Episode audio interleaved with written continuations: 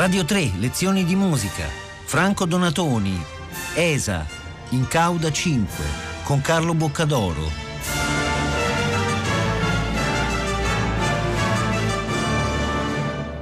Un saluto a tutti gli ascoltatori di Radio 3 da Carlo Boccadoro, bentornati alle lezioni di musica. Oggi ci occupiamo di un brano per orchestra di Franco Donatoni, il grande maestro della contemporaneità musicale del secondo dopoguerra, uno dei protagonisti. Questo brano si intitola Esa e il sottotitolo è In cauda 5 perché fa parte di una serie di brani che si intitolano così. Il primo in cauda era per coro e orchestra, poi anche il secondo era per coro, poi altri invece sono per arti organici e, e questo è una cosa tipica della musica di Donatoni, cioè di prendere un brano e poi svilupparlo, svilupparne le idee nel corso di altri lavori. Questo è l'ultimo brano che Franco Donatoni è riuscito a comporre prima della sua prematura scomparsa, era già molto malato e addirittura le ultime pagine del brano lui non era più in grado di scriverle, ha dovute dettare alcuni suoi collaboratori, quindi è veramente l'ultima espressione del, del suo pensiero, eh, ma vedrete che non è affatto un brano diciamo che ha l'idea di essere qualcosa di ultimativo, di finale o di funebre, tutt'altro, al contrario, è un brano di enorme vitalità, di grande forza. Il titolo ESA si riferisce al direttore d'orchestra ESA Pekka Salonen, uno dei più celebri oggi al mondo, che eh, nel 2000, quando lui ha scritto questo brano, Donatoni, era il direttore musicale della Los Angeles Philharmonic Orchestra. In realtà lui aveva commissionato questo brano Donatoni diversi anni prima, però poi appunto sapendo del, del, del fatto che Donatoni stava male, eh, quasi non aveva più fatto conto sul fatto che lui sarebbe riuscito a scriverlo. E quando dopo la scomparsa di Donatoni si è visto arrivare questa partitura intitolata col suo nome, naturalmente è stata una grandissima emozione e da allora lui l'ha eseguito molte volte in giro per il mondo, anche perché è un brano che ha sempre un ottimo successo di pubblico grazie appunto alla sua scrittura orchestrale spettacolare e di grandissimo effetto.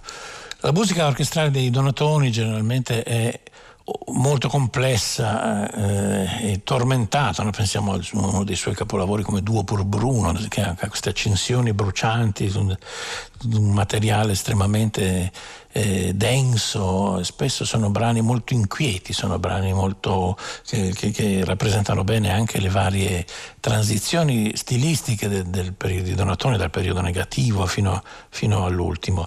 Questo brano invece appunto è, pur essendo stato scritto in queste condizioni eh, di estrema difficoltà fisica, è un brano gioioso, un brano molto allegro, con dei riferimenti quasi stravinschiani, con un sacco di ostinati ritmici delle percussioni, delle trombe, figure veloci dei, dei legni.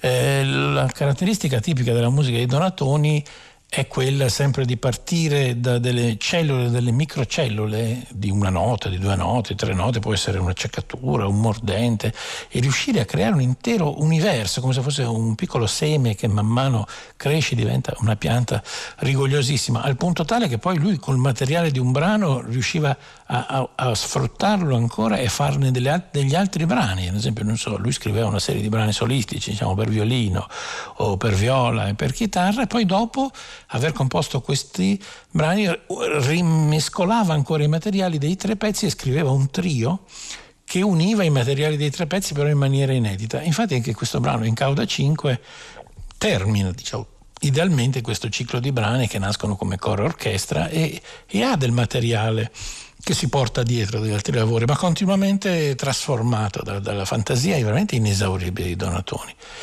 E questa volta però lui non fa come al solito, di, che fa sentire subito dei piccoli materiali, questi piccoli gruppi che si sviluppano un po' alla volta. Questa volta parte subito a sprombattuto con gli archi che fanno delle strane figure eh, molto semplici di note sui tasti bianchi perché fanno, fanno delle semplici scale diatoniche eh, pianissimo con dei tremoli, quindi anche questa è una specie di brusio a cui si unisce il, dei trilli di pianoforte e clavicembalo e, e le trombe e gli ottoni invece hanno queste figure eh, che, che queste sono delle scale però sono tutte cambiate armonicamente.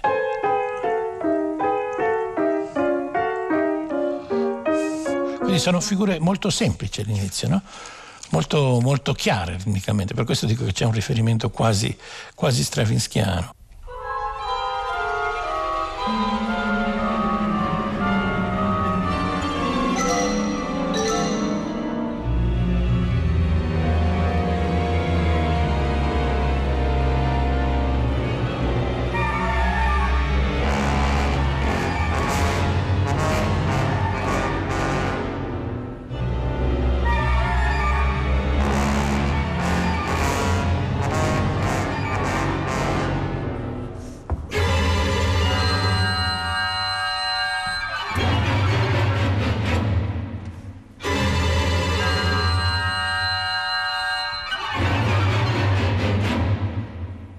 Poi un po' alla volta, eh, il brano dura circa 12 minuti, un po' alla volta cominciano ad entrare delle figure degli archi a cui si sovrappongono dei, dei disegni molto veloci dei, dei legni. Tutto il brano dà un'impressione appunto di grandissima vitalità, di grandissima forza, un brano che sembra un po' quasi delle ouverture da concerto fatte per mettere in luce tutte le sezioni dell'orchestra, in effetti una specie di mini concerto per orchestra, perché ognuna delle sezioni, gli archi hanno passi molto virtuosistici, gli ottoni pure, le percussioni tantissimo, e, e quello che si ha è un effetto di continua accelerazione, perché si parte con questo doppio binario dei, dei quarti degli ottoni con gli, gli, ottavi degli archi e poi invece cominciano ad arrivare ad esempio l'ottavino e il flauto che fanno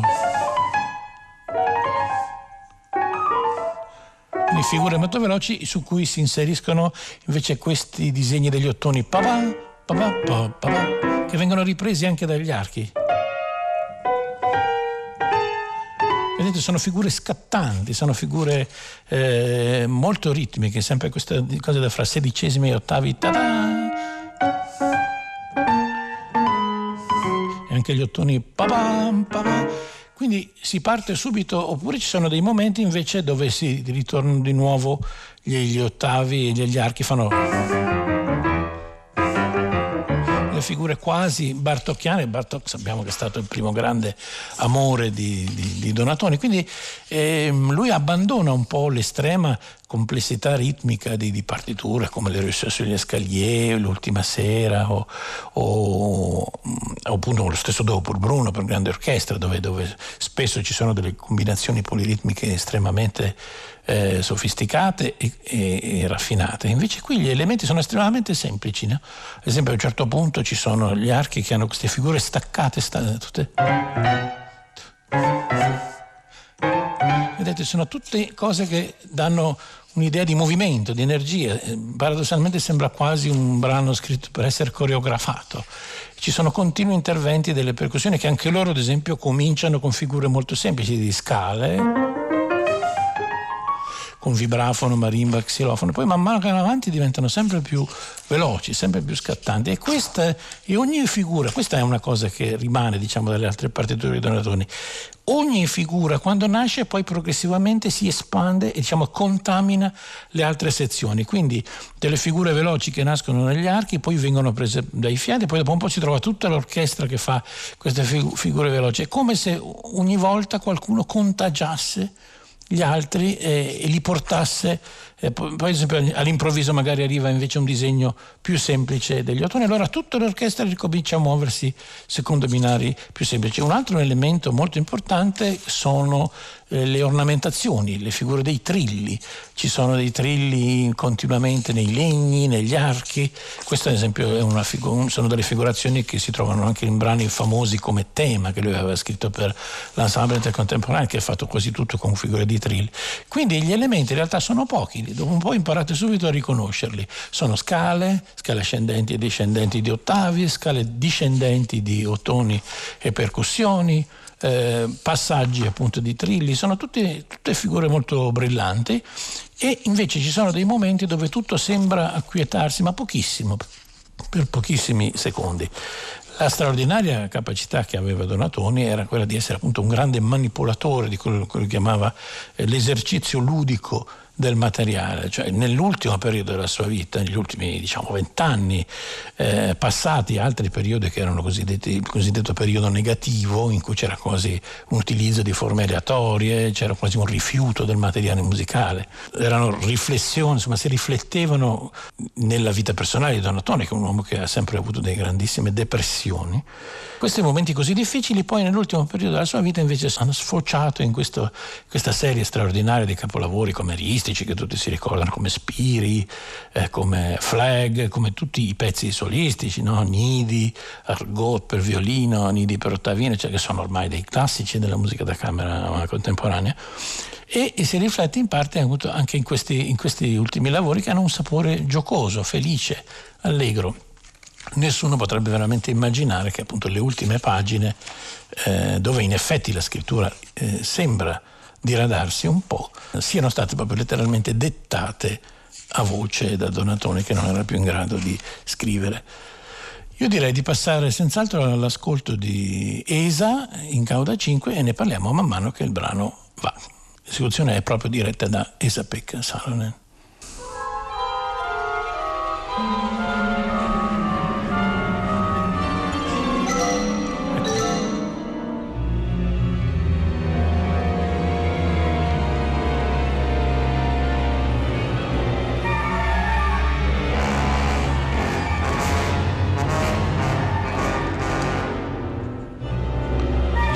Subito i disegni veloci dei legni, il disegno ritmico degli ottoni.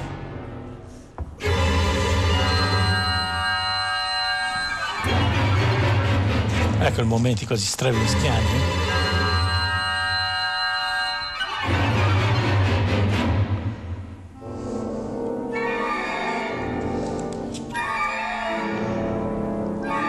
La brillantezza proprio della scrittura orchestrale di Donatoni. Adesso il momento ritmico. E qui ritornano i quarti invece. Papam, papam.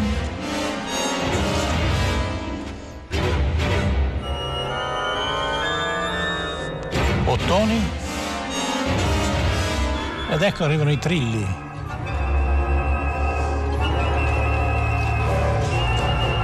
Poi il disegno degli archi comincia a contagiare anche i legni, fagotto e controfagotto e due trombe.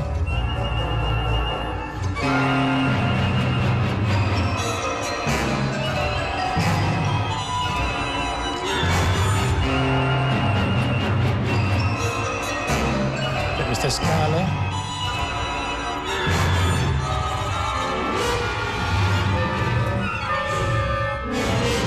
glissandi che sembrano veramente un omaggio alle saghe della primavera. Ecco le scale rapide delle percussioni.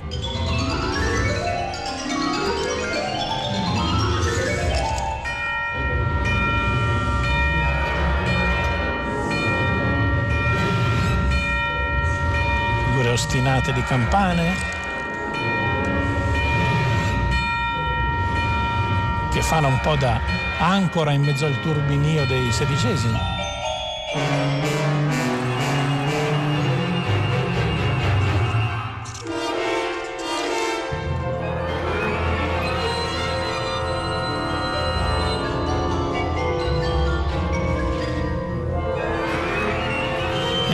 All'inizio Donatoni diciamo, mette subito tutte le sue carte sul tavolo, ci fa sentire subito tutti gli elementi con cui poi giocherà successivamente quest'idea di movimento continuo, incessante, ritmico, senza riposo.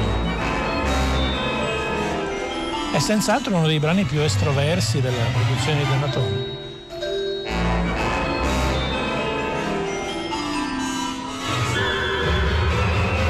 Adesso i trilli diciamo, hanno contagiato gli archi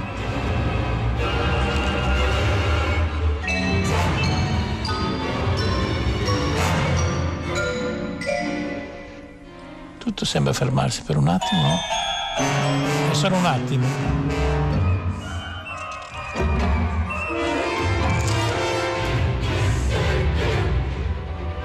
Abbastanza curioso per Donatori fare un brano dove il tactus ritmico sia così sempre chiaramente riconoscibile. In genere tendeva anche a una frammentazione del ritmo, no? come tutti i compositori della sua generazione. Invece qui i ritmi sono sempre molto chiari, molto scanditi. Adesso qui si alternano figure tremolate con i trilli famosi.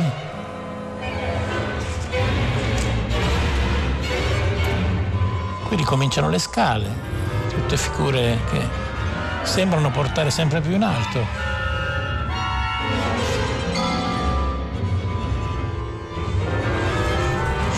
un'orchestra che non trova mai pace in questo senso.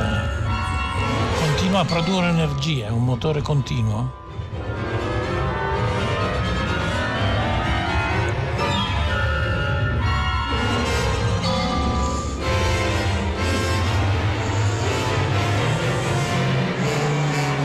Percussioni?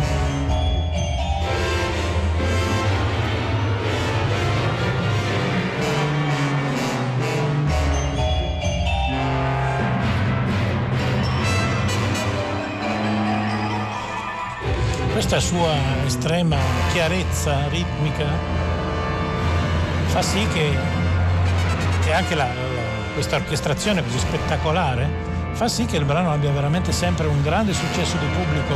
Io stesso quando l'ho ascoltato alla Scala, diretto da Salone, appunto, ha fatto veramente un grande successo perché questo continuo sfavillio di colori lo rende un brano anche molto immediato, anche un autore che magari eh, pubblico insomma, che non è abituato a sentire la musica dei Donatoni è rimasto molto coinvolto da questo brano. Qui le cose sembrano fermarsi, ma in realtà i ritmi che loro usano sono sempre quelli di prima. Ecco le scale che tornano.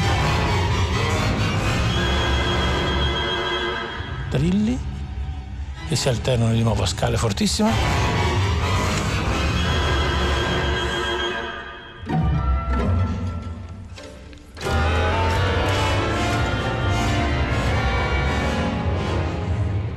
Le scale dei legni hanno di nuovo contagiato gli archi, che hanno queste figure pizzicate col legno anche che torneranno fino alla fine.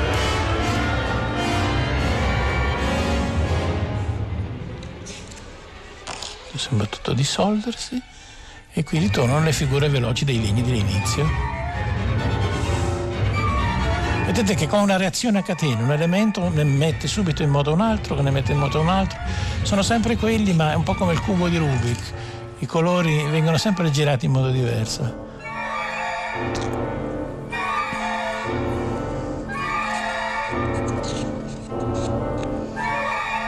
Poi c'è questa fissità invece di, di questi accordi ostinati, ripetuti da fagotti contro fagotti a clarinetto basso.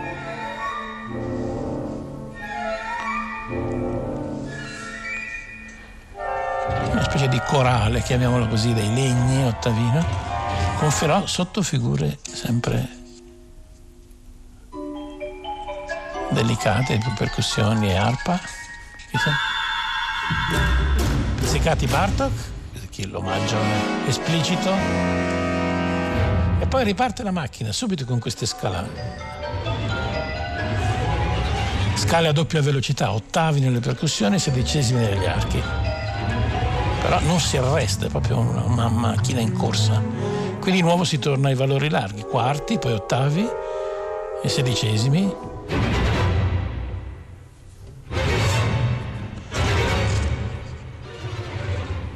questo momento solo archi. E riprende un attimo i tremoli dell'inizio e poi invece si uniscono adesso tuba, tromboni, trombe Qui tutto ha un sapore più solenne, un momento quasi petrassiano, mi fa pensare al quinto concerto di Petrassi, queste figure così austere degli ottoni. Però poi si riparte subito, pianoforte arpa, le scale delle percussioni. Questa è una ripresa proprio di quello che c'era prima. La famosa campana che ritorna ostinata, pizzicato Bartok.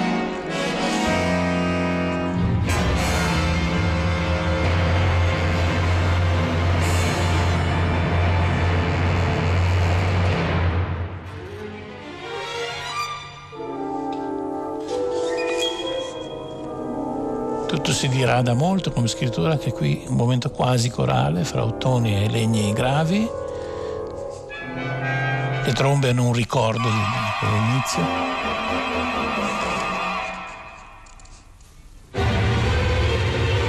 si muove l'orchestrazione si muove molto più a blocchi man mano che il pezzo va avanti, mentre all'inizio eh, il contrappunto è molto articolato, forse con il fatto che doveva dettare a voce, realtà il fatto che sono pannelli, vede, legni, adesso ci sono solo toni e percussioni. Ma c'è un andamento meno contrappuntistico e più a blocchi, legni e toni.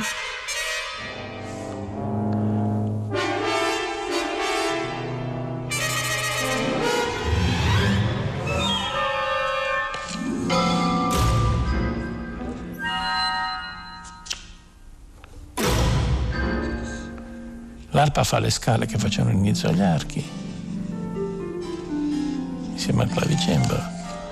Però vedete che sempre, sono sempre meno cose. La voce di Donatoni si spegne un po' alla volta, questi pizzicati, sempre però ironici, sempre molto gioiosi. Qui addirittura tre battute di silenzio completo. Ultimi interventi, ripresa dell'inizio e poi si spegne. Con l'arpa e il clavicembalo, che sono due strumenti che Donatoni ha amato moltissimo, per cui ha scritto pagine splendide.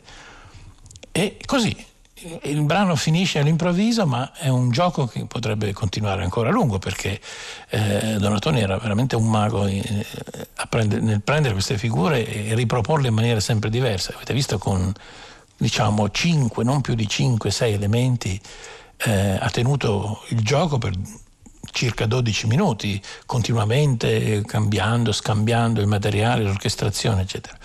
E invece così finisce tutta la, la sua produzione, la sua opera con queste piccole scale forse non casuali il fatto che lui abbia scelto di, di finire con una figura come questa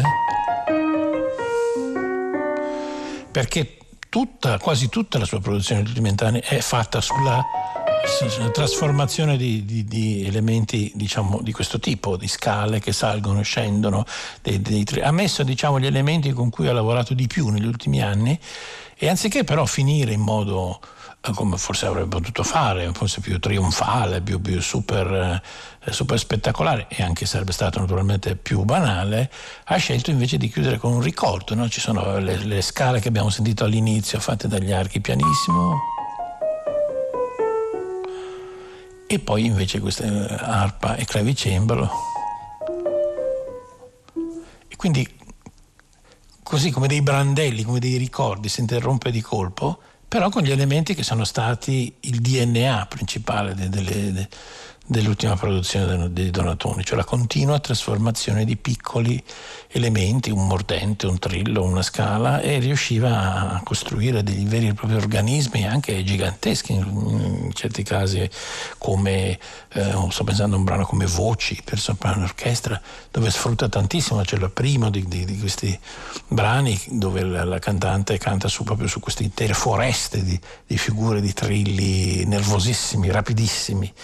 E quindi forse non è un caso che lui abbia voluto salutare il mondo musicale e non eh, con queste scale, con queste scale leggere, come dire, eh, chiudo in leggerezza, chiudo con ironia, chiudo con, con, con, la grazia che poi ha sempre avuto ultime, in queste due ultime partiture, che sono anche dei, non solo dei capolavori musicali, ma proprio dei capolavori di ironia, di gioco, di divertimento eh, che contraddicono un po' l'idea che si ha della musica contemporanea no? come una cosa sempre seriosa, pesante, noiosa. Invece qui ci troviamo davanti a una pagina eh, bellissima, piena di energia, eh, di ritmo, di colori e anche di, di, allegria, di ironia. Quindi ha scelto Donatoni di eh, concludere il suo percorso all'insegna de, del divertimento e del, e del piacere anche del suono, dei colori e della grande orchestra lui che è sempre stato diciamo, il maestro delle, delle composizioni cameristiche,